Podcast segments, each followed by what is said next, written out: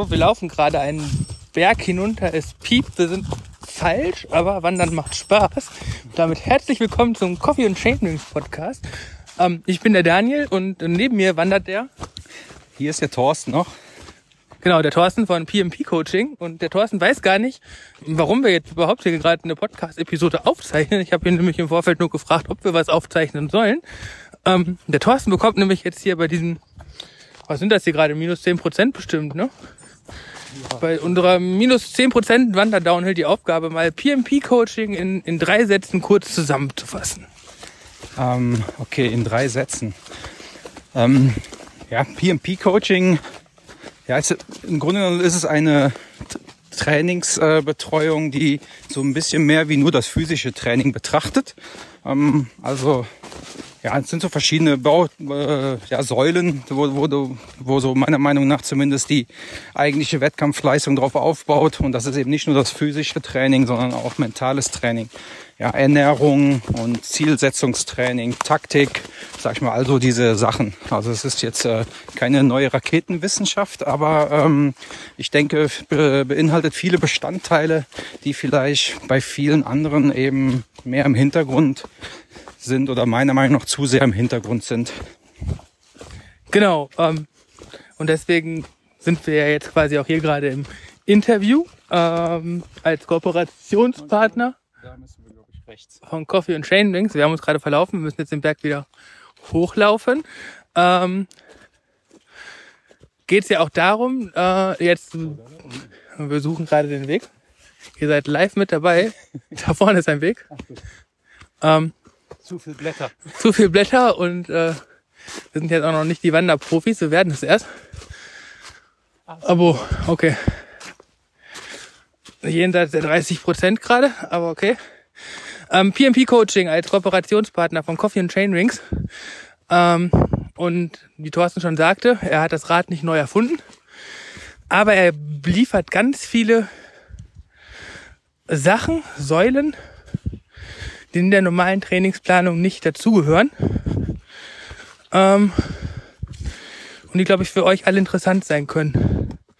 Thorsten, und dazu kommt ja, so finde ich, das Ober-Know-how, was du äh, mitlieferst. Und das ist dein ähm, breiter Erfahrungsschatz. Deswegen, wie bist du überhaupt auf PMP-Coaching gekommen und wie hat sich das entwickelt? Und bitte trage das Handy. es ist mir zu anstrengend, hier hoch zu kraxeln. Wir haben so ein paar Mikroprobleme, deswegen müssen wir das Handy immer hin und her reichen. Ähm, ja, wie bin ich da drauf gekommen? Ähm, also was mich irgendwie, ich war ein paar Jahre zuvor so ein ziemlicher Zahlenfreak äh, und habe mich sehr darauf gestürzt, auf diese ganze, ja, ich sag einfach mal, im Moment auch zahlendominierenden Trainingswissenschaften und habe eben dann auch aus eigener Erfahrung gelernt, dass das eben nicht immer alles so gut funktioniert oder nicht immer so simpel ist, dass man bestimmte Formeln hat und ja, hat dann vorprogrammiert, sage ich einfach mal, wie so eine Maschine irgendwann zu Tag X seinen Leistungshöhepunkt.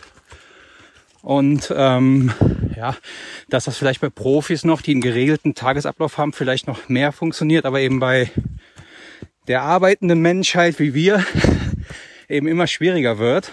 Ähm, und habe eben auch gemerkt, dass viele äh, mentale Sachen eine große Rolle spielen für die Leistung. Und äh, habe dann angefangen, selber die Trainings was umzustellen, auch mit Bekannten, die ich dann trainiert habe, äh, einige Sachen auszuprobieren, habe dann immer mehr gemerkt, wie viel Erfolg das hat. Und ähm, ja, so kam dann irgendwann immer mehr die Nachfrage und habe dann irgendwann so ein offizielles Gewerbe gegründet und ja, macht tierisch Spaß. Ähm, und ja, denke, dass ich den meisten Leuten da schon vernünftig weiterhelfen kann. Ich muss mal gucken, bevor ich komplett außer Atem hier bin, muss ich dem Daniel das irgendwie wieder taktisch übergeben. Genau, wir sind hier nämlich auch gerade auf einem fetten Single Trail. Fürs Mountainbiken genial.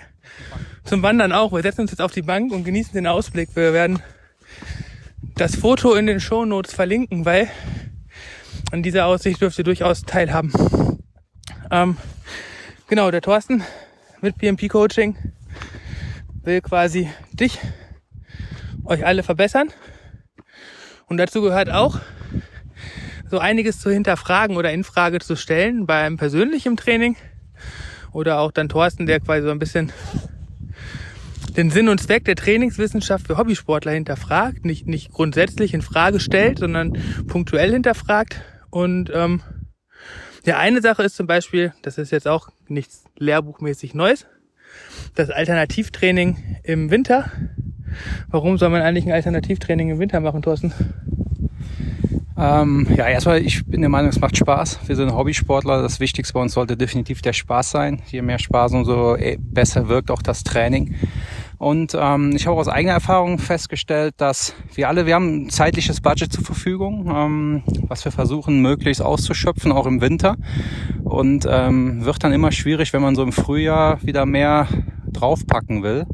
Und das ist eigentlich ganz geil, wenn man im Winter dann, sag ich mal, Umfänge oder ja, zeitliche Umfänge beibehält, bisschen Alternativsport macht, wie Wandern, Laufen und äh, kann die dann nach und nach im Frühjahr wieder mit Radsportspezifischen Einheiten ersetzen. Das ist dann ein richtig cooler neuer Radsportspezifischer Trainingsreiz, der ja aber eben nicht mit mehr Umfängen unbedingt verbunden sein muss.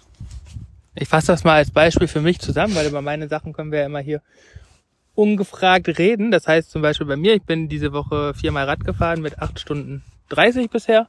Ich hätte heute auch nochmal normale viereinhalb Stunden Radfahren gehen können, dann hätte ich auch meine 13 Stunden gehabt. Aber so sind wir jetzt vier Stunden wandern gegangen und der Zeitumfang ist gleich geblieben, aber die Intensität ist vielleicht anders. Ich würde jetzt noch nicht mal leichter sagen, weil das war schon, wir haben uns das heute auch erkämpft, ne? Ja, ich, ich, ich habe auch mich nicht getraut zu fragen. Ich, irgendwann habe ich gesagt, ich ziehe mir mal die Jacke aus und da war ich froh, dass Daniel sagte, ach, ich dachte nur, ich schwitze. genau, weil Wandern so leicht es klingt, so anstrengend ist es. Also es macht aber auch echt tierisch Spaß und es ist auch echt einfach schön, mal äh, die Trails abzugehen. Ähm, hat was Neues. Genau.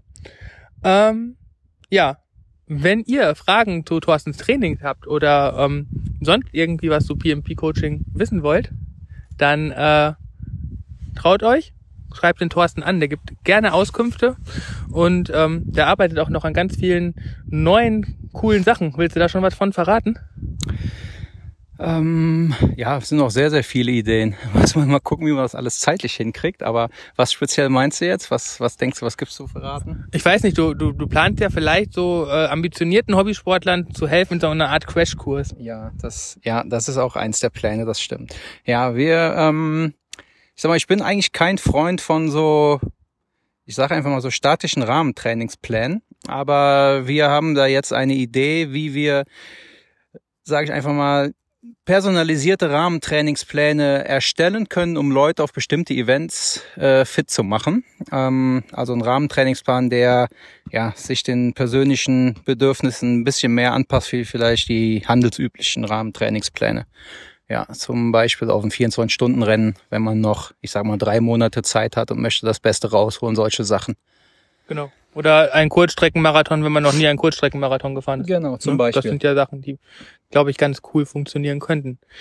Ja, ähm, ansonsten hast du noch so ein, ein Allround-Tipp, wie man jetzt am besten beim Wintertraining so allgemein vorgehen sollte? Also das Allerwichtigste eigentlich ist, dass man sich einen Plan macht, auch wenn man jetzt keinen Trainer hat und für sich selber trainiert. Das muss ja nicht unbedingt verkehrt sein. Ähm, wichtig ist wirklich, sich einen Plan zu machen, ähm, wie detailliert er jetzt ist, das muss jeder für sich selber entscheiden, aber das ist eigentlich wirklich so die halbe Miete, wirklich zu gucken, okay, was für Trainings habe ich jetzt vor die nächsten Wochen, wie will ich das steigern, wo soll welcher Schwerpunkt sein. Das ist so das Erste, was ich empfehlen kann.